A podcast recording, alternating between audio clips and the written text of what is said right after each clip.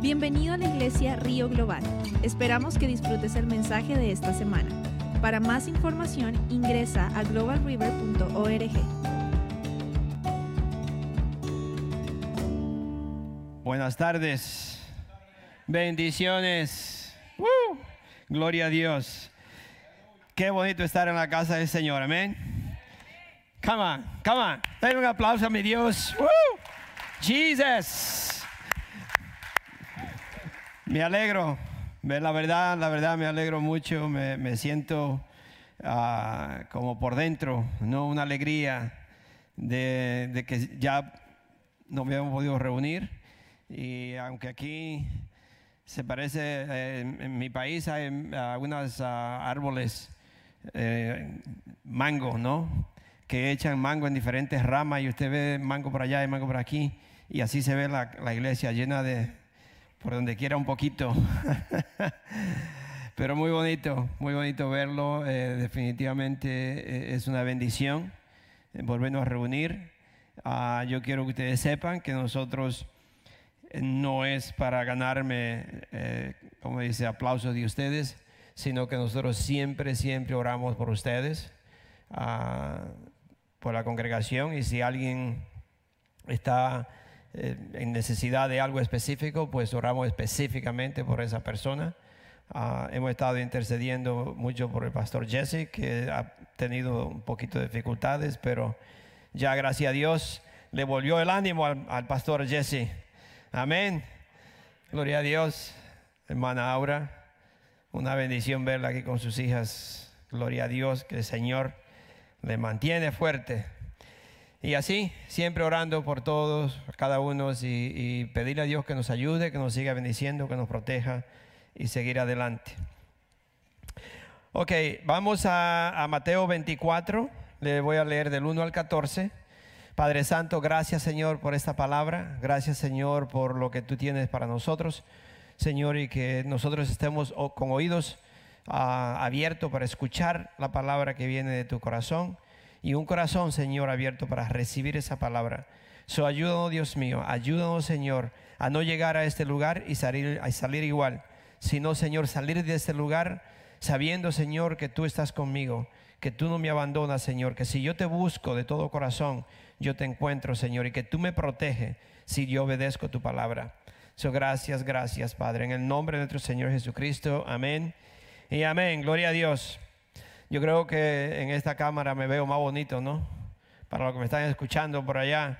Ah, gloria a Dios por la red social de YouTube y sé que, el- que el Señor me los bendiga para todos los que me escuchan. Yo sé que algunas personas nos están mirando en otros estados y también en otros países. Hemos, recibimos mensajes de personas que están en otros países donde ellos escuchan el mensaje y tuvimos que mandarle un, un texto por ahí que cambiaran la hora, porque le cambiamos la hora aquí.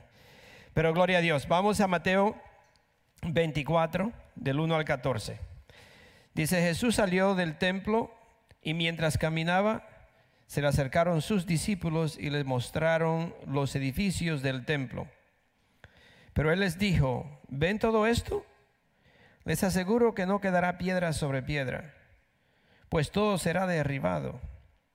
Más tarde estaba Jesús sentado en el monte de los olivos, cuando llegaron los discípulos y le preguntaron en privado, ¿cuándo sucederá eso y cuál será la señal de tu venida y del fin del mundo? Tengan cuidado de que nadie, lo, de que nadie los engañe, les advirtió Jesús. Vendrán muchos que usando mi nombre dirán, yo soy el Cristo, y, y engañarán a muchos. Ustedes oirán de guerras y de rumores de guerras, pero procuren no alarmarse. Es necesario que eso suceda, pero no será todavía el fin. Se levantarán nación contra nación y reino contra reino. Habrá hambres y terremotos por todas partes. Todo esto será apenas el comienzo de los dolores. Entonces los entregarán a ustedes para que los persigan y los maten. Y los odiarán todas las naciones por causa de mi nombre. En aquel tiempo muchos se apartarán de la fe, unos a otros se traicionarán y se odiarán. Y surgirá un gran número de falsos profetas que engañarán a muchos. Habrá tanta maldad que el amor de muchos se enfriará. Pero el que se mantenga firme hasta el fin será salvo. Y este Evangelio del reino se predicará en todo el mundo como testimonio a todas las naciones y entonces vendrá el fin. Esto en este capítulo de, Mateo 24, usted lo puede, puede ver, ah, ver también o lo, varias profecías que vinieron de, Daniel, en el libro de Daniel, y también lo puede ver en Apocalipsis. Hay muchas cosas que están, que también eh, eh, lo mencionan en, varias partes de la palabra de Dios. So, el título de la, de la predicación es No te distraiga con lo que ve. ¿Cuántos saben? La distracción es algo que que nos, si, nos, si alguien nos llega a distraer, nos roba. ¿Sí o no? No sé en el país de ustedes, pero en Santo Domingo, eh, cuando antes, eh, no sé ya, todavía me imagino que ahora será peor todavía. Pero antes, en, mi país, en eh, República Dominicana, ah, ah, estaba de moda distraer especialmente las personas más que todo personas que iban de los campos a la ciudad a comprar. Habían dos jovencitos, digo jovencitos porque por ahí de 18 años, y uno distraía a la persona preguntándole algo o hablándole o pidiéndole cuando otro, como estaba distraída, le entraba la mano a la cartera o lo que fuera y le robaban todo. Sí, ¿Por qué? Porque eh, ya tenían una forma de distraer a la persona que no, me acuerdo siempre de mi mamá que va a la farmacia y, llega un muchachito, mi mamá dice un muchachito, no sé si era un muchachito, un muchachito o era un jovencito, no sé qué era, había dicho un muchachito, me decía. Y, como ya ella tenía, ya era astuta, ya sabía, el, muchachito va a, queriéndola distraer a mi mamá, pero ella mira que entra otro y viene como detrás de ella. Y ella lo mira y le dice, mira muchachito, ¿tú te crees que esta es la primera vez que yo vengo al pueblo? Yo sé lo que tú buscas. Le digo, te me va, a mí tú no me vas a robar. So, eh, había muchas formas de robarle a, personas, especialmente ya personas mayores. So, la distracción hace que a uno le roben o si uno se llega a distraer, uno va, pierde el enfoque en lo que está haciendo. So, quizá apunte esa, esa, esa, esa, palabra porque yo creo que es la más importante de lo que vamos a, hablar hoy, que la distracción me llevan a, distraer, si me distraigo me roban o pierdo el enfoque de lo que yo, cómo yo debo de caminar. So, no te distraiga con lo que está viendo. Es obvio para nosotros, es obvio para un cristiano darse cuenta que lo que está sucediendo alrededor del mundo está anunciando claramente la llegada del Señor. ¿Cuánto dicen amén? No sabemos el día, así que no, no, no vaya usted por ahí a pensar o a decir, que ya sabemos el día, el día ni la hora nadie lo sabe. Dice la palabra de Dios que ni siquiera los ángeles lo saben, que solamente Dios el Padre lo sabe. Así que no, no vamos a ponerle un día, pero sí está mostrando todo lo que, lo que estamos viendo alrededor del mundo, está mostrando que ya la venida del Señor Jesucristo claramente nos está anunciando que el Señor está a la puerta. Y ahora mismo todas las noticias y todo lo que estamos viendo está enfocado en los Estados Unidos. Usted casi no ve noticia de otro país, pero le digo alrededor del mundo porque el mundo entero está vuelto un desastre. El mundo entero. No solamente los Estados Unidos, mundialmente. Todos los países están pasando por una crisis horrible. Los gobiernos son corruptos, todo, todo lo que está pasando. Hay, hay partes que los gobiernos han, asumido una autoridad tan, tan, y tan así que, como dicen los americanos, it doesn't make no sense. Tener personas restringidas, atrapadas, cerrado, porque ellos dicen no, lo- no puede hacer esto y no lo puede hacer. Habrá peligro, habrá enfermedades y, ok, pero es una forma de controlar al ser humano, es una forma de mantenerlo debajo de mi autoridad y tú vas a hacer lo que yo te diga y si lo hace va preso. So, es- es- hay un desastre en todas partes del mundo. Pero ¿sabes qué? Que todo eso está apuntando, está diciendo que Jesucristo ya viene, pero el mundo por sí, el mundo se ha de prevenido. El mundo se ha desprevenido que ni cree, ni siquiera piensa, no cree que Jesucristo viene. No piensa eso. El mundo se ha desprevenido. ¿Qué es para, nosotros? ¿Qué sería cuando una persona se, know, se descuida, está desprevenido? ¿Qué es? ¿Qué sería eso? Es como de decir no estoy preparado, no, no, no creo lo que me están diciendo, yo no voy a hacer lo que no me voy a preparar porque yo no, no creo nada de eso. Es decir, que no, no me preocupa lo que están diciendo. So, el mundo está desprevenido. Pero desafortunadamente, mis hermanos, hay muchos cristianos que también están así.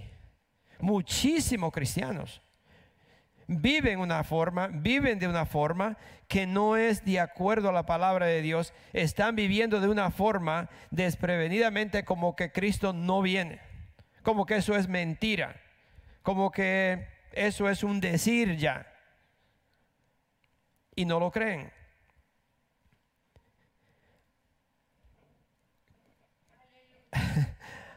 Amén. Hay Desafortunadamente hay muchos cristianos que vienen a la iglesia o que están en la iglesia, que vienen y leen la palabra de Dios, pero desafortunadamente su aceite se le está gastando.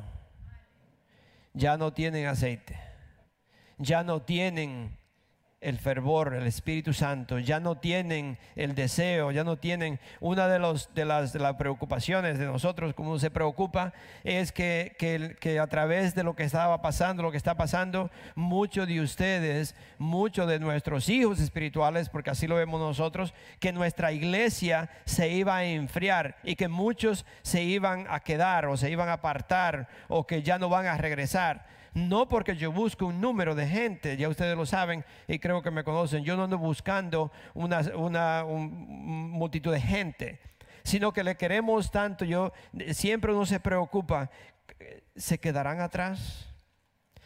¿Regresarán? ¿Estarán firmes en su casa? ¿Leerán la palabra de Dios? ¿Están siempre buscando a Dios o se han enfriado? So, hay muchas personas que, que quizás se han enfriado. Yo espero que ustedes no vinieron hoy solamente porque hoy fue el primer domingo y vamos a ir. O yo pienso que, I don't know, eh, si usted vino porque tiene miedo y porque lo que está pasando le hizo tener miedo y usted vino a la iglesia. No, ni por miedo, ni porque, sino porque en verdad usted desea estar en la presencia de Dios, porque en verdad usted le ama y usted tiene ese fuego, ese aceite lleno y usted dice, no, yo, yo quiero estar, a mí no me importa, yo voy a estar, yo voy a ir a la iglesia porque yo quiero estar en la presencia de Dios.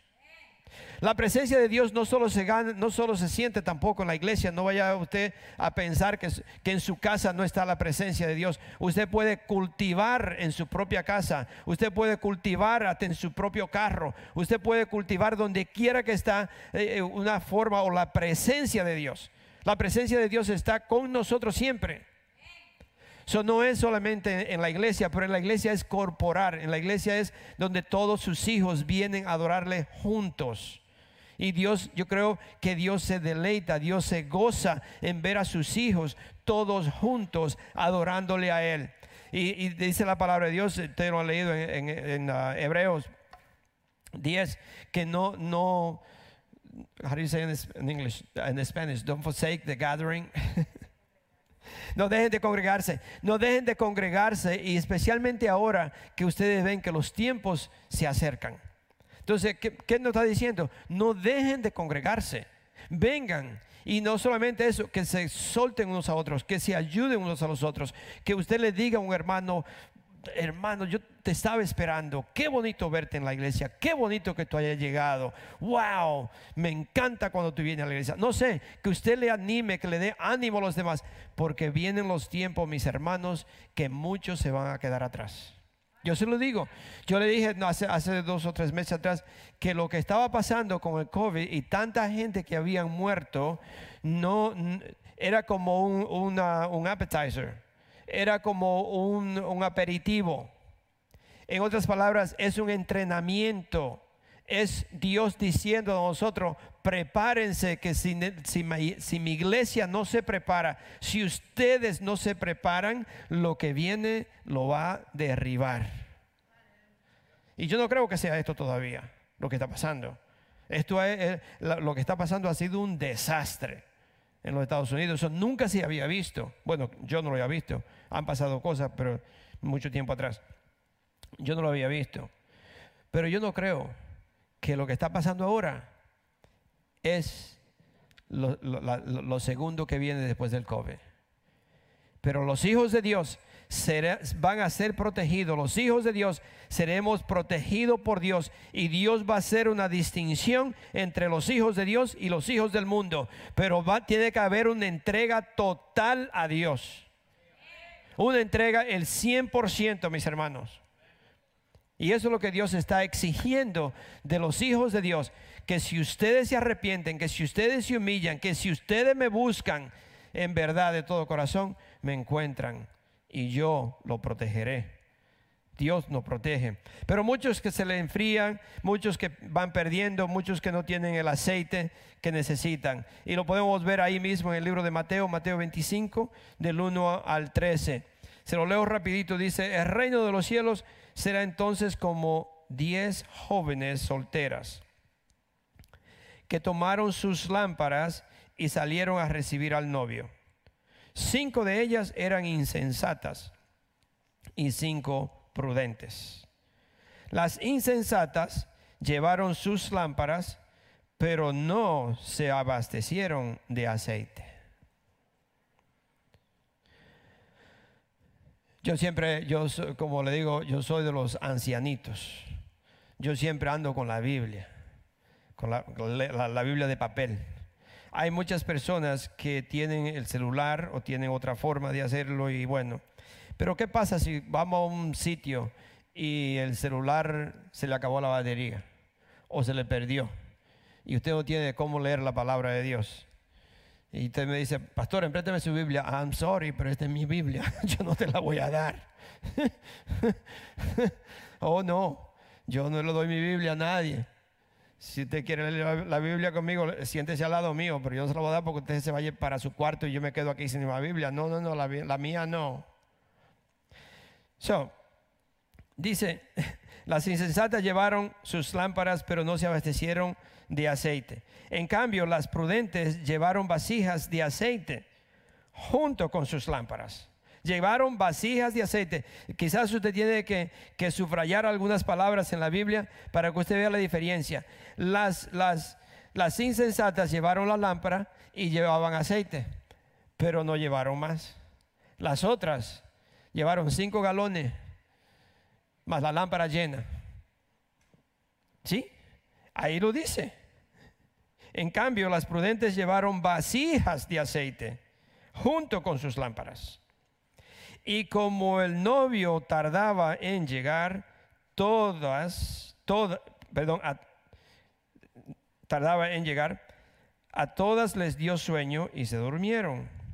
Y mediante se oyó un, y a medianoche se oyó un grito, ahí viene el novio, salgan a recibirlo. Entonces todas las jóvenes se despertaron y se pusieron a preparar sus lámparas. Las insensatas dijeron a las prudentes, denos un poco de su aceite, porque nuestras lámparas se están apagando.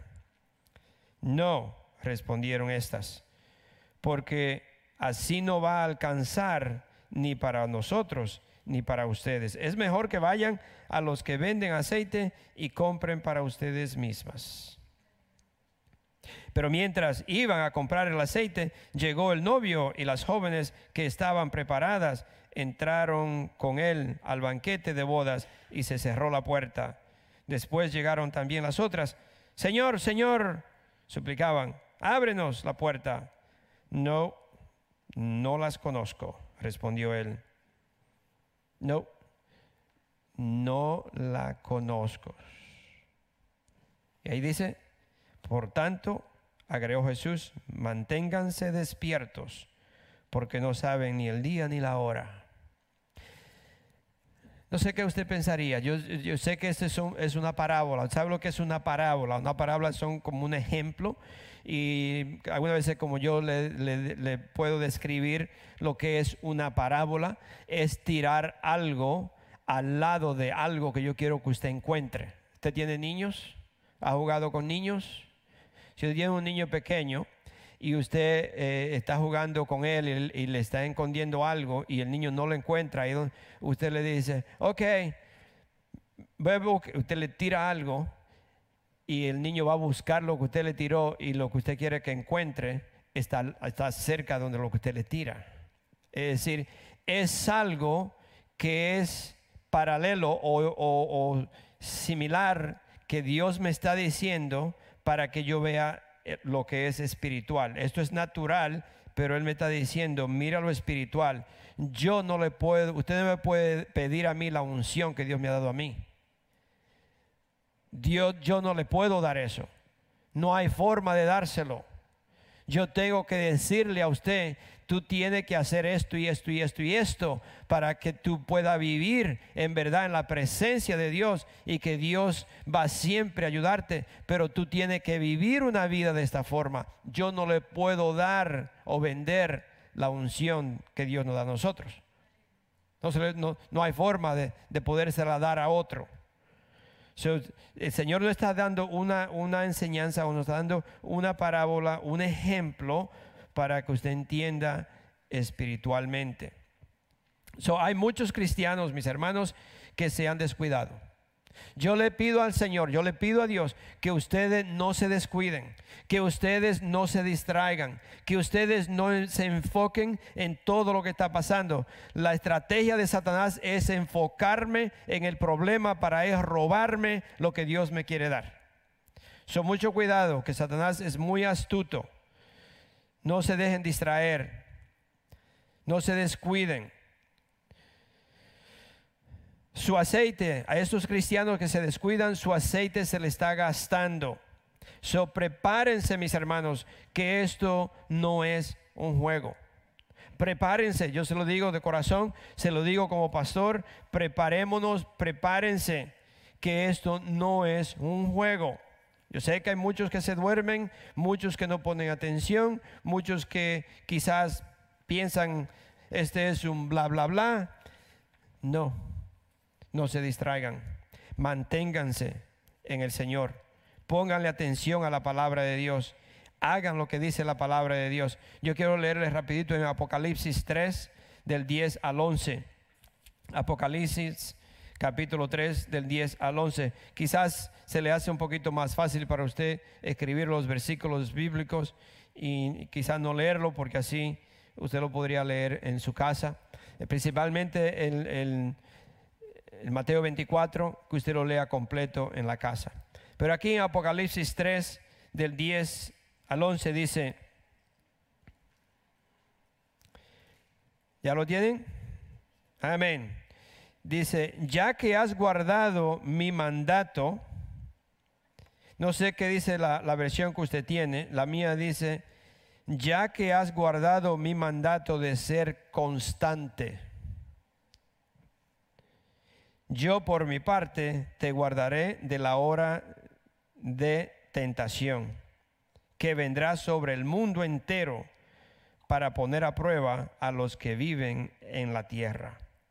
Vengo pronto, aférrate a lo que tienes para que nadie te quite la corona.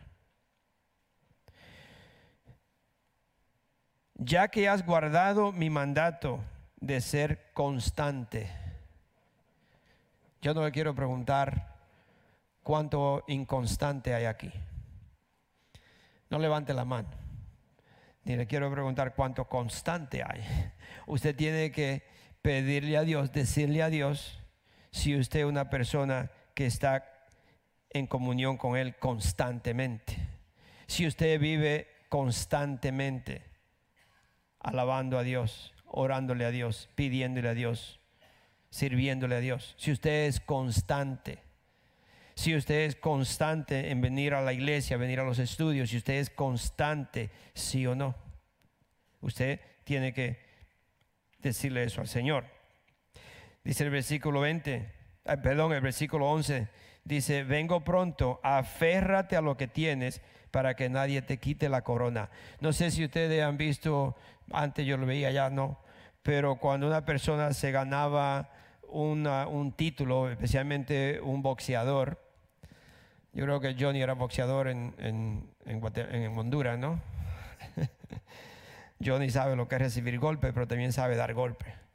Entonces, ah, cuando un boxeador se ganaba el, título, siempre tenía que enfrentar a otro para, para volver a poner ese título en, en juego, no sé cómo le diría. Sabe que si ese jugador no mantenía, eh, perdón, si ese boxeador no mantenía una disciplina, un ejercicio y todo lo que necesita para mantenerse siendo un campeón, podría venir un don nadie por ahí se la quitaba. Se la quitaba. Porque tenía que mantenerse todo el tiempo haciendo ejercicio, todo el tiempo manteniendo una forma hasta de, lo que comía y todo, y tanto entrenamiento para mantenerse siendo campeón. Nosotros como cristianos tenemos que mantenernos todo el tiempo, todo el tiempo en ejercicio, todo el tiempo buscando las cosas de Dios, todo el tiempo leyendo la palabra de Dios, todo el tiempo pidiéndole a Dios que me ayude, que me proteja. Señor, cierra mis ojos de las cosas que tú no quieres que yo vea, cierra mis oídos de escuchar cosas que tú no quieres que yo escuche, cierra mi boca, Señor, de hablar cosas que no debo de hablar. Es todo el tiempo. Yo tengo que mantener un ejercicio todos los días, porque si no, viene Satanás y me quita la corona, me la gana, me la roba, me descuido y Satanás me destruye. Jesus, help us. So, algunos de ustedes, algunas personas se preguntan, o usted me podría preguntar, o alguno de ustedes me preguntaría, pastor, pero ¿cómo me preparo? Porque, ok, yo sé la preparación de un boxeador, yo sé la, preparación de personas que juegan y todo eso. Eh, ¿Cuál es la, cómo me preparo yo? Yo le haría una pregunta a esa respuesta. Yo, yo le, haría una, le hago una pregunta a esa pregunta como respuesta. Cuando anuncian que viene un ciclón de eso, una tormenta de esa, ¿cómo usted se prepara? Muchas veces lo anuncian una semana, dos semanas, ah, muchas veces hasta casi un mes adelantado, empiezan a anunciar que viene un ciclón, no sé dónde se forma en África, y que está, le está mostrando que viene directo para Wilmington. Usted tiene un tiempo para, para prepararse, la verdad. ¿Cómo usted se prepara? Usted se va y se empieza a comprar linterna, usted va y se empieza a comprar comida, y usted va y empieza a comprar tablas para poner a la ventana, y usted pone a prepararse. Y usted me pregunta, pastor, ¿cómo me preparo? ¿Cómo es que me preparo? ¿Cómo usted se prepara cuando le dicen que viene un ciclón? ¿Usted cree, que Dios le está diciendo que para, nosotros prepararnos yo tengo que comprar cosas materiales? No. Vamos rapidito a Lucas 3. En Lucas 3, yo, sé que ustedes han leído esto muchísimas veces y lo que yo les estoy compartiendo no es nada de que ustedes no saben, porque la verdad que yo creo que la mayoría de ustedes tienen conocimiento de la palabra de Dios, quizás hasta más que yo. Pero aquí en Lucas capítulo 3 estaba Juan bautizando a las personas y vinieron varias personas y le preguntaron lo mismo que yo le estoy preguntando o que usted me preguntaría a mí, ¿cómo me preparo? Pastor, pero ¿cómo yo me voy a preparar? Dígame porque yo no sé. Ok, Juan, viene esta persona a bautizarse con Juan y Juan le dice en Lucas 3 del 7 al 17, dice, muchos acudían a Juan para que lo bautizara. Mire, mire cómo Juan, le, cuando lo mire esa gente que viene, le dice, camada de víboras, les advirtió, ¿quién les dijo que podrían escapar del castigo que se acerca? ¿Qué dice el versículo 8? Hasta, hasta el punto ahí, no sé su versión, pero la mía dice, produzcan frutos que demuestren arrepentimiento produzca fruto que demuestra que yo me he arrepentido. Ahí es donde, no sé si, si, usted ha oído ese, ese, refrán, es un refrán, pero sabe que en los países de uno usan toda clase de forma, cosas para decir cosas, ¿no? Entonces hay cosas que son como medias raras, que yo la escuchaba y, y no sé de dónde sacaron eso. Pero dice, ahí es donde la puerca tuerce el rabo. sí, ahí es donde en verdad, si usted mire bien lo que está diciendo, produzcan frutos que demuestran arrepentimiento. No solamente haga cosas y usted sigue siendo, no sé qué decir, pero una persona totalmente incrédula. Usted hace muchas cosas pensando que todo eso está bien, pero en verdad eso no, está demostrando que usted se ha arrepentido. Solo que yo hago tiene que demostrar que lo que estoy haciendo es porque yo soy un hijo de Dios, yo soy una hija de Dios y lo que yo hago muestra que yo, yo me he arrepentido, que yo he cambiado, que ahora no vivo yo, que ahora vive Cristo en mí, que lo que yo hago lo hago para Cristo, no para que la gente lo vea, no para que me aplauden, no para que digan soy bueno, no, es todo para Cristo. Produzcan fruto que demuestra su arrepentimiento. Sigue leyendo y dice, no se pongan a pensar, tenemos a Abraham por padre, porque les digo que aún de estas piedras Dios es capaz de darle hijos a Abraham. Otras palabras, lo que está diciendo es, no se pongan a pensar, oh no, pero yo leo la Biblia, oh no, pero yo vengo a la iglesia, oh sí, yo soy bueno, yo hago todo esto, yo hago aquello, yo hago aquello. No se pongan a pensar porque si sus frutos no muestran que se ha arrepentido, no le sirven para nada. Usted puede leer la Biblia de, ¿cómo dice?, de pergamino a pergamino, de, de, Génesis hasta Apocalipsis, y si no hay un arrepentimiento, no le sirve para nada. Para nada le sirve. Tiene que haber un arrepentimiento, tiene que haber una entrega el 100% al Señor. So, dice, es más, le está diciendo todavía Juan el Bautista a esta gente. Dice, es más, la hacha ya está puesta a la raíz de los árboles. Y todo árbol que no produce buen fruto será cortado y arrojado al fuego.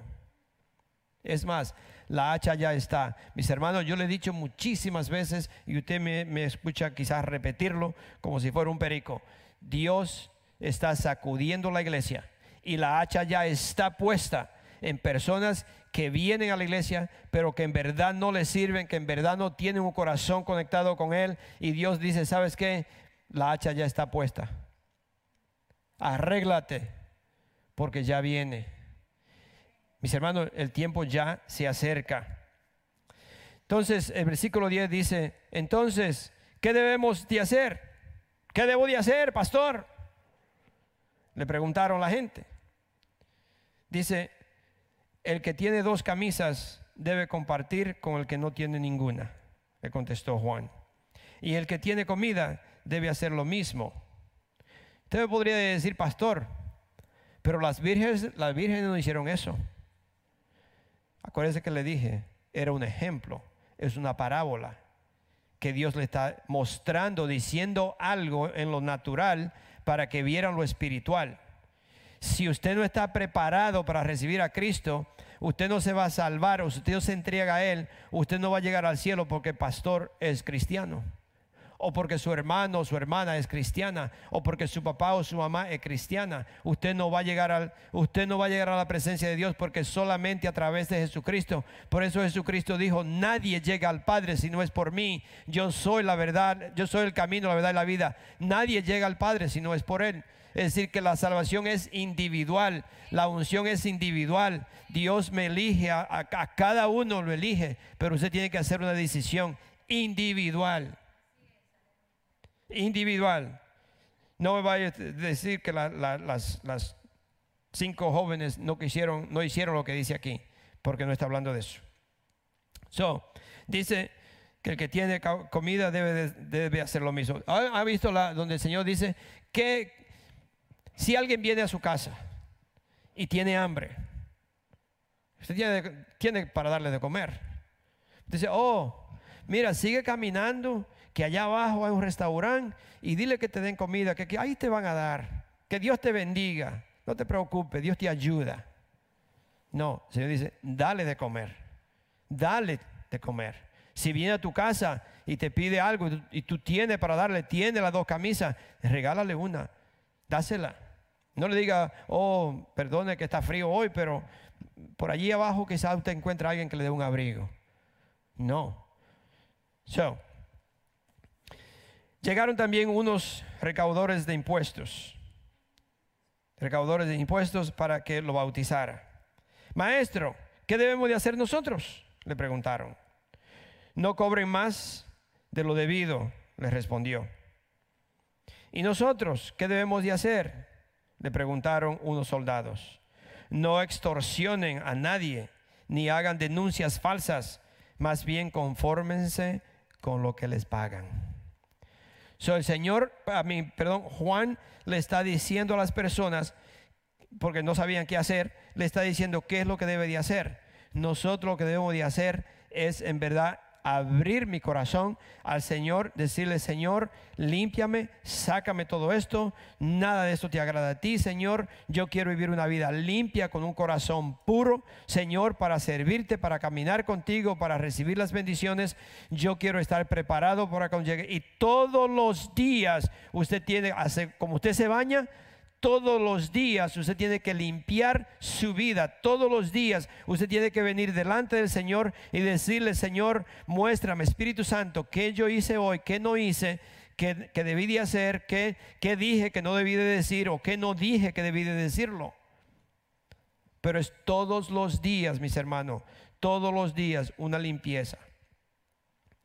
Entonces, si usted ve todo lo que le estoy diciendo de esto hasta aquí, ¿qué dice Santiago ¿Qué habla Santiago de las obras y la fe?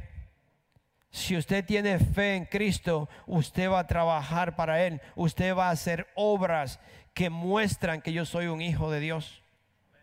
Porque la fe sin obras es muerta y las obras sin fe no sirven para nada.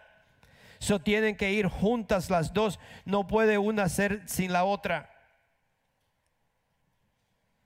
Yo llevo 42 años descasado. Yo le he dicho varias veces que la gente piensa que mi, apellido es Nilsa.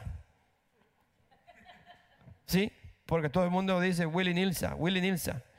Y yo digo, esa es mi esposa. Oh, yo pensé que era tu apellido. No. es que somos uno en Cristo. No hay división. Entonces la obra y la fe van juntas, no las separen. Si, si es cierto que usted tiene fe, tiene que haber obras. Y si es cierto que usted hace obras sin la fe no le sirven. Sin fe usted lo que está haciendo es para ganar conocimiento, para, es para que usted lo aplaudan, es para que la gente diga que usted es bueno, que usted hizo. No, si es por fe en Cristo, toda la, la honra, tanto le debe dar gracia a la persona que usted le ayuda a Cristo, como usted que Dios le da el privilegio de ayudar a alguien.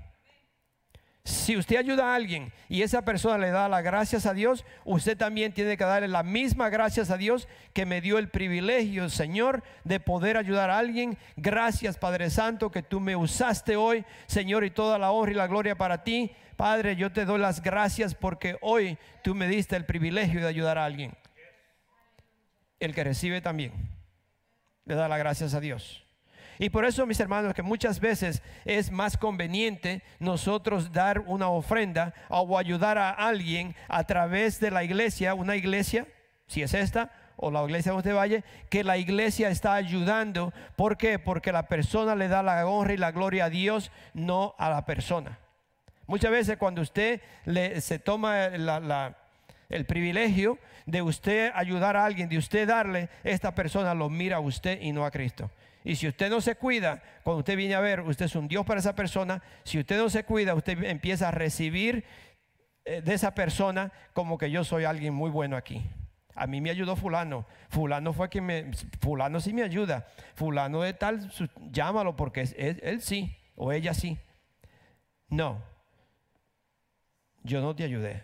Te ayudó Dios.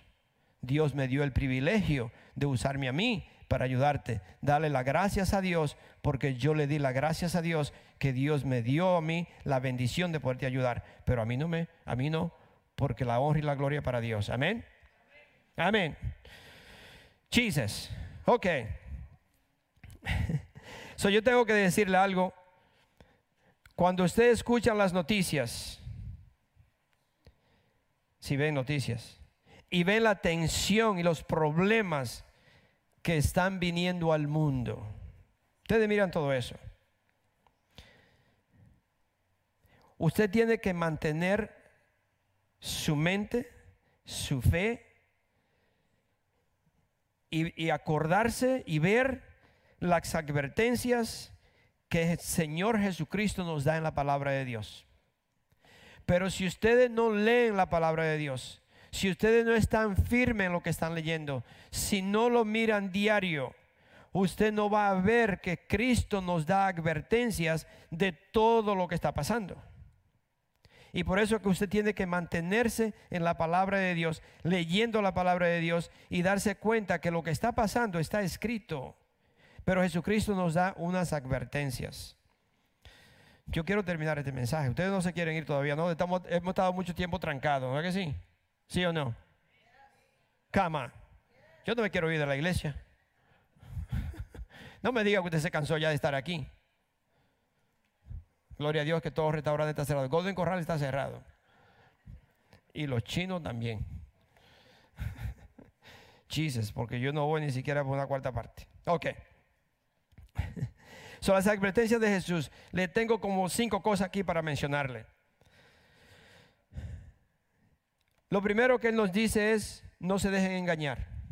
No se dejen engañar. Acuérdense que no se vaya a distraer por lo que se está viendo. no se dejen engañar. La gente hace muchos comentarios y prometen grandes cosas para engañar a muchas personas. Satanás quiso hacer lo mismo con Jesús. ¿Se acuerdan? Le voy a, le voy a ir rapidito, solamente le voy a decir los, los, versículos. Satanás quiso engañar a Jesús en Lucas 4, de 5 a 7. Y le dijo, ahí él le mostró todo y le dijo, mira, si tú me adoras, todo esto me pertenece a mí. Todo lo que tú ves es mío. Si tú me adoras, yo te lo puedo dar. Si me adora. Y así es los comentarios, la gente que usted escucha, especialmente cosas políticas que le ofrecen y le ofrecen y es una mentira, porque nada es de ello. Nada. Escuchen mis hermanos, es una mentira de Satanás. Todo le pertenece a Dios y nosotros, a nosotros, lo que tenemos proviene de Dios. Son mucho cuidado con usted dejarse llevar por todos esos comentarios, gente que le, promete grandes cosas cuando todo eso es mentira. Nosotros, nosotros tenemos la palabra de Dios, la cual nos ilumina. Esto es lo que nos ilumina. ¿Usted sabe lo que es iluminar? Iluminar es tener algo que, que me, me muestra claramente que algo es real o que algo no es real. Una, una, luz, una linterna, una, lo que sea, es lo que muestra, lo que refleja, no refleja, ¿cómo se dice? Ilumina algo si es real o no es real. Por eso usted ve que muchas personas cuando van a comprar un diamante lo miran y le ponen la luz y le miran todo, todo y saben si es real o no es real y el oro también. Porque la luz revela, la luz revela algo que es real o que es falso. Y la palabra de Dios es la luz para nosotros, para los hijos de Dios. Y por eso es que Jesucristo nos está dando esas advertencias. No se dejen engañar. Está escrito, lean la palabra de Dios. La palabra de Dios es la luz la luz que muestra cuando algo es falso o cuando algo no es falso. En, uh, Isaías 8:20 dice, Isaías 8 versículo 20 dice, yo les digo, aténganse a la ley y al testimonio para quienes no se atengan a, esto, no habrá un amanecer. Así que nosotros tenemos que, mantenernos a la palabra de Dios mantener leyendo la palabra de Dios, vivir la palabra de Dios, hacer lo que dice la palabra de Dios, porque si nosotros no nos mantenemos en, la palabra de Dios, que es la luz, no vamos a ver un amanecer. La palabra de Dios es el Espíritu, o el Espíritu Santo es quien nos enseña a nosotros. Nosotros somos hijos de Dios y tenemos el Espíritu Santo en nosotros y el Espíritu Santo me enseña, me da la sabiduría, el discernimiento para ver las cosas que el mundo no ve. Y dele gracias a Dios porque es un privilegio muy grande que tiene un, ser humano de que Dios confíe o que nos dé a nosotros el Espíritu Santo. Y el Espíritu Santo es el que me va a dar discernimiento y sabiduría para ver las cosas en, ah, en Juan 16, 13, 16 del 13 al 16, perdón, de Juan 16 del 13 al 15, dice, pero cuando venga el Espíritu de la verdad, Él los guiará a toda, perdón, Él los guiará a toda la verdad, porque no, no hablará por su propia cuenta, sino que dirá solo lo que oiga y les anunciará las cosas por venir. El que glorificará porque tomará de lo mío y se lo dará a conocer a ustedes. Él me glorificará porque tomará de lo mío y se lo dará a conocer a ustedes. Todo cuanto tiene el Padre es mío. Por eso les dije que el Espíritu tomará de lo mío y se lo dará a conocer a ustedes. El Espíritu Santo es quien nos da a conocer la verdad es quien nos ilumina y nos enseña. Y todo esto, mis hermanos, es para que usted no resbale, para que nosotros no nos vamos a desviar, no vamos a, tomar, a caminar por otro lado. Todo esto, la, la, palabra de Dios nos está diciendo, el Espíritu Santo nos dice que es para que yo no me desvíe. Amén. Hay varios versículos que quería compartir y creo que no vamos a tener tiempo. En primera de Juan 2, el del 18 a 29, también usted lo puede leer. La otra advertencia, la primera fue no se dejen engañar. La segunda advertencia es no se desanimen. No se desanimen. Los problemas políticos y todo desastres naturales siempre han sido parte de la tierra, de la historia del mundo. Siempre, siempre. Siempre ha habido problemas políticos, siempre ha habido desastres naturales y todo eso es parte de la, de la historia del mundo. Entonces no, no dejen que estas cosas lo desanimen. No dejen que estas cosas ustedes se vayan a desanimar por lo que están viendo. Estas cosas son los comienzos de los dolores. Estas cosas que usted está viendo es el comienzo de lo que viene. Y lo compara, esto es lo que está diciendo aquí, lo está comparando con el dolor de parto de, con una mujer está embarazada. Muchos de ustedes han tenido hijos. Y lo, y lo que está diciendo es, esto es el comienzo. Y ustedes, las mujeres, saben cómo comienza el dolor de parto. Primeramente, tiene que pasar mucho trabajo, nueve meses. Y después, ya al final, empiezan los dolores. Pero esto lo compara con el dolor de parto. Solo tengo que decir que los problemas del mundo, los problemas que ustedes están viendo, están embarazados de posibilidades. ¿Cuánto dicen amén? ¿Sabe lo que le estoy diciendo? Lo que usted está viendo está embarazado de posibilidades. ¿Por qué? Porque todas esas personas que estamos viendo, yo estoy convencido de que no son cristianos. No pueden ser cristianos. No me diga a mí que usted como cristiano va a hacer lo que, lo que se está viendo. Si somos cristianos, no. Haberán cristianos o creen que son cristianos que están siendo parte de lo que está pasando y creen que son, pero no lo son. Delante de Dios no lo son.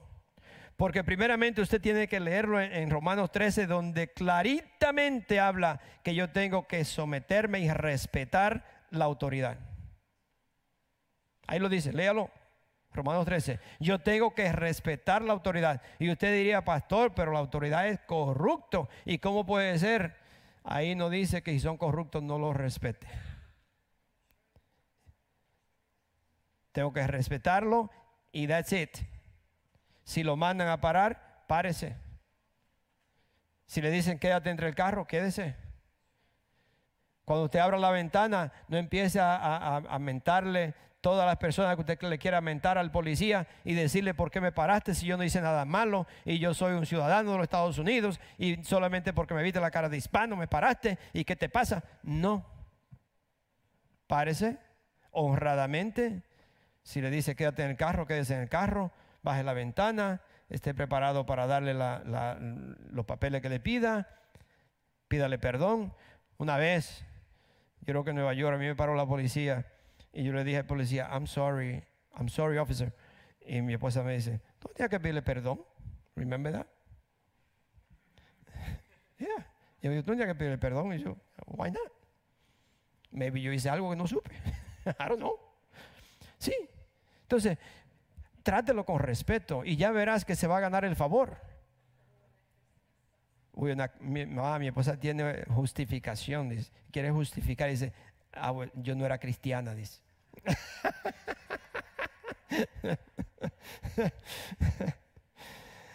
Ah, no, no éramos cristianos, de verdad que no.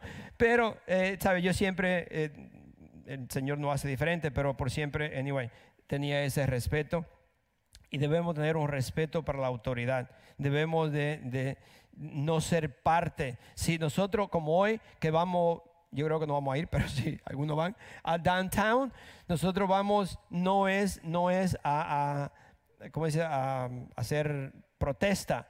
Nosotros vamos a orar, ni siquiera en voz alta para no, vamos en silencio, podemos poner paz, amor, love, whatever you want to put in your mouth en, la gente va a saber, esto, estos son diferentes a los demás.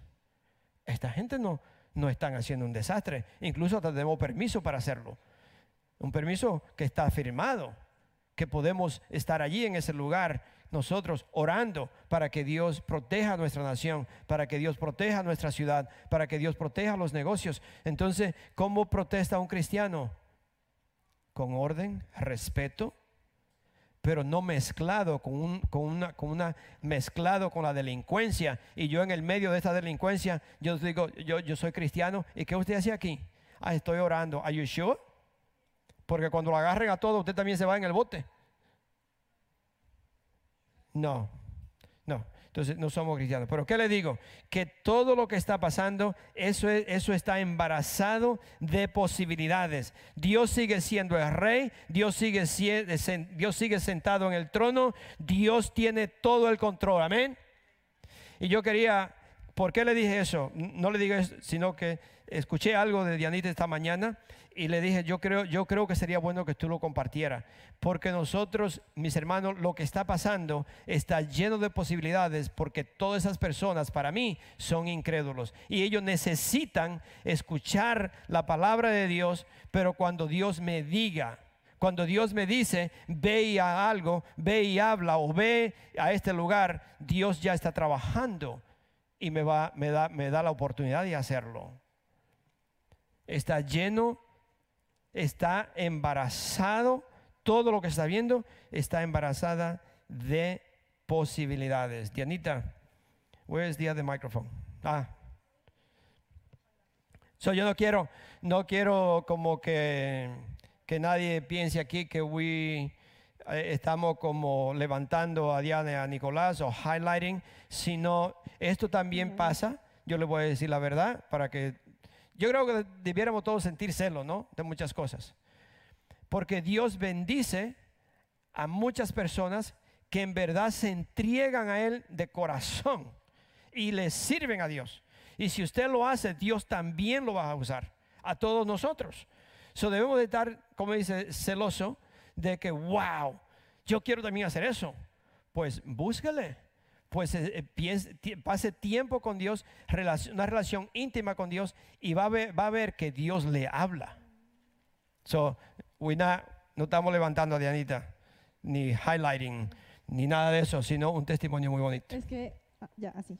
Es que le dije al pastor, como yo no quiero pasar a decir esto, por favor, ah, porque son esas cosas que yo creo que para mí el fruto más grande de la vida es simplemente poder amar a Dios. O sea, yo amo al Señor, para mí, para mí el fruto más grande es poder ser buena esposa, poder servir aquí en la iglesia, poder ser buena hija, estar perdonando a los que me saquen la piedra, o sea, poder ser buena seguidora de Jesús. Pero también sé que el Espíritu Santo está haciendo cosas espectaculares y de alguna forma, cuando el Señor, en la misma Biblia dice que Jesús venía a bautizar con fuego.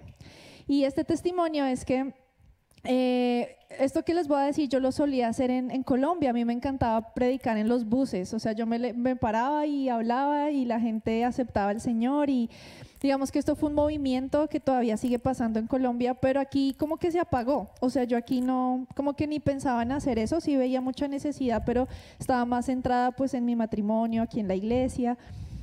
Y uh, esta semana yo estaba llevando a mi esposo al, al trabajo y veía a estos jóvenes protestando en el edificio de Downtown, si saben dónde están ahí parados. Y pasé por ahí y solo empecé a orar por ellos como Señor, o sea, ayúdalos, porque ellos también necesitan conocerte, ellos están peleando por justicia y empecé a orar en el Espíritu. Y, solo me tuve como una idea de pararme ahí y hablarles, pero yo dije, no, el Señor quiere que yo ore en mi casa por ellos. Ah, volvió a pasar el martes por ahí, volvió a pasar lo mismo, yo sentía fuego dentro de mí orando por ellos. Yo decía, Señor, tú quieres algo con estas personas.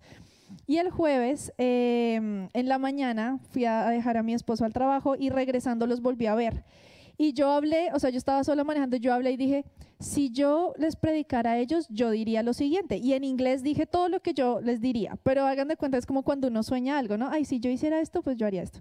Entonces, em, pasó el día, fui a recoger a mi esposo y pasamos por ahí y los volví a ver y yo le dije a Nico, amor, mira que yo todo el tiempo me veo parada enfrente de esa gente hablándoles de Dios. ¿Será que debemos hacerlo? Y la verdad yo quería ir a la casa a descansar, o sea, yo no estaba, de hecho yo quería que él me dijera, no, tal vez no. Entonces él de hecho me dijo, no, tal vez debemos ir a descansar y yo, yes. Pero, pero sentía el Espíritu Santo como fuego, de verdad. Y le dije, bueno, ora, pregúntale a Dios. Y él estaba manejando, orando. Y yo le dije, ok, ¿qué dijo Dios? Y dijo, no sé, pero mientras dijo no sé, él dio vuelta y se devolvió a downtown. Y yo, ¿qué está haciendo? Y me dijo, ah, es que Dios dijo que sí. yo, ok. Entonces empecé a orar y decirle, bueno, Señor, dame las palabras correctas, pero era una convicción muy fuerte. El caso es que llegamos a downtown, imagínense esta escena, todos estos jóvenes, muchos, había olía marihuana terrible, o sea, estaban fumando, estaban drogados, muchos estaban haciendo yoga, meditando, o sea, yo decía, esto, esto es una locura. Entonces llegamos y lo que dice el pastor de la autoridad es muy importante porque lo primero que hicimos fue buscar el director de la protesta. ¿Quién es la autoridad ahí? Porque tenemos que pedirle permiso. Entonces llegamos, pum, pum, pum, lo encontramos, le dijimos, mire, queremos hacer esto. Y el de una, Dios nos dio la gracia y dijo, listo, había música, pararon la música y fue, les dijeron a todos los de la protesta, oigan, pónganle atención a, a esta persona. Claro, yo hispana, no, mi inglés no es el mejor como el de de pronto muchos de nosotros, pero algo Dios me dijo que hiciera y es que me quitara mis zapatos. En señal de, tú eres un hijo de Dios, yo también lo soy. La única diferencia entre tú y yo es que de pronto yo encontré a Jesús, pero yo quiero enseñarte mi Jesús. Empecé diciéndoles, saben, yo soy hispana y soy muy orgullosa de ser hispana, o sea, yo amo ser hispana ser colombiana, o sea, para mí es un honor. Pero les dije, también soy muy orgullosa de algún día ser ciudadana americana. También va a ser un honor para mí. Y vengo aquí a decirles, ustedes están buscando justicia, pero la justicia solo viene de un nombre y es Jesús. Y Jesús quiere decirles que los ama profundamente. Y vimos muchos ojos llorosos, muchos ojos poniendo atención, gente escéptica, porque hay de todo. Pero al final oramos con todas estas personas, muchos de ellos aceptaron al Señor, algunos jóvenes vinieron para que oráramos por ellos pidiéndonos oración porque el mundo está sediento. Y con esto quiero decirles, iglesia, que todo esto que nos está diciendo el pastor es porque sí hay muchas posibilidades ahorita para predicar, pero para mí la mayor posibilidad es estar en comunión con el Espíritu Santo. ¿Qué tal que Dios, un día estábamos en un aeropuerto con mi esposo y yo estaba toda, Dios, ¿quieres que oremos, prediquemos? Y el Señor me dijo, quiero que comas un helado y disfrutes tu, tu viaje. Eso es obediencia también.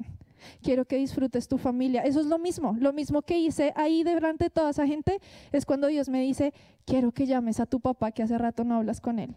Es exactamente lo mismo. El fruto de la obediencia es precioso. Y ya, ese es el testimonio. Dios los bendiga y que esto sea fruto para todo esto. Amén. Eso, eso, es lo que es, eso es lo que es crear una relación íntima con el Padre. Que usted lo escucha. El Señor, quizá usted quiere ir a, visitar a alguien. El Señor le dice, no, quédate en la casa. Disfruta a tu hija hoy. Disfruta un, un ice cream con tus hijos. Quédate en la casa. No tiene que ir. Puede ser que usted se va a comer el ice cream y el Señor le dice, déjalo y ve a visitar a fulano de tal. Entonces es, siempre estar con esa conexión con Dios para escuchar qué es lo que Dios quiere que yo haga. Porque soy un siervo, soy una sierva de Él. Ok, lo voy a dejar con, la, última advertencia.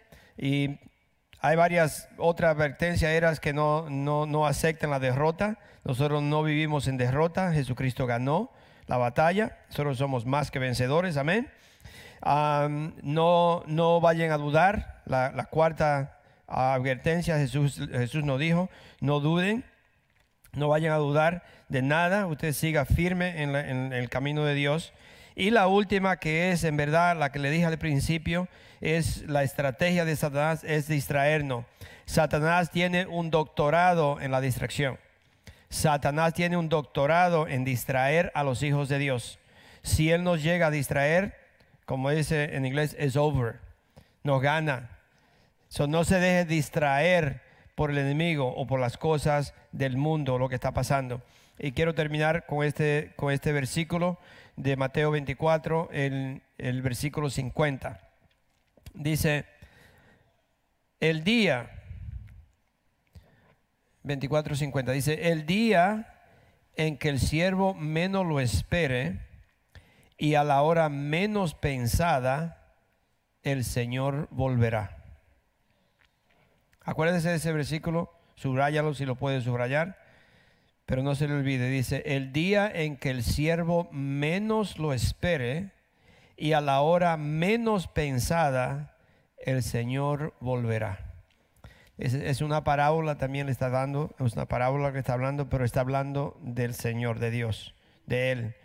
Que el día que usted menos lo espere es el día cuando Él llega.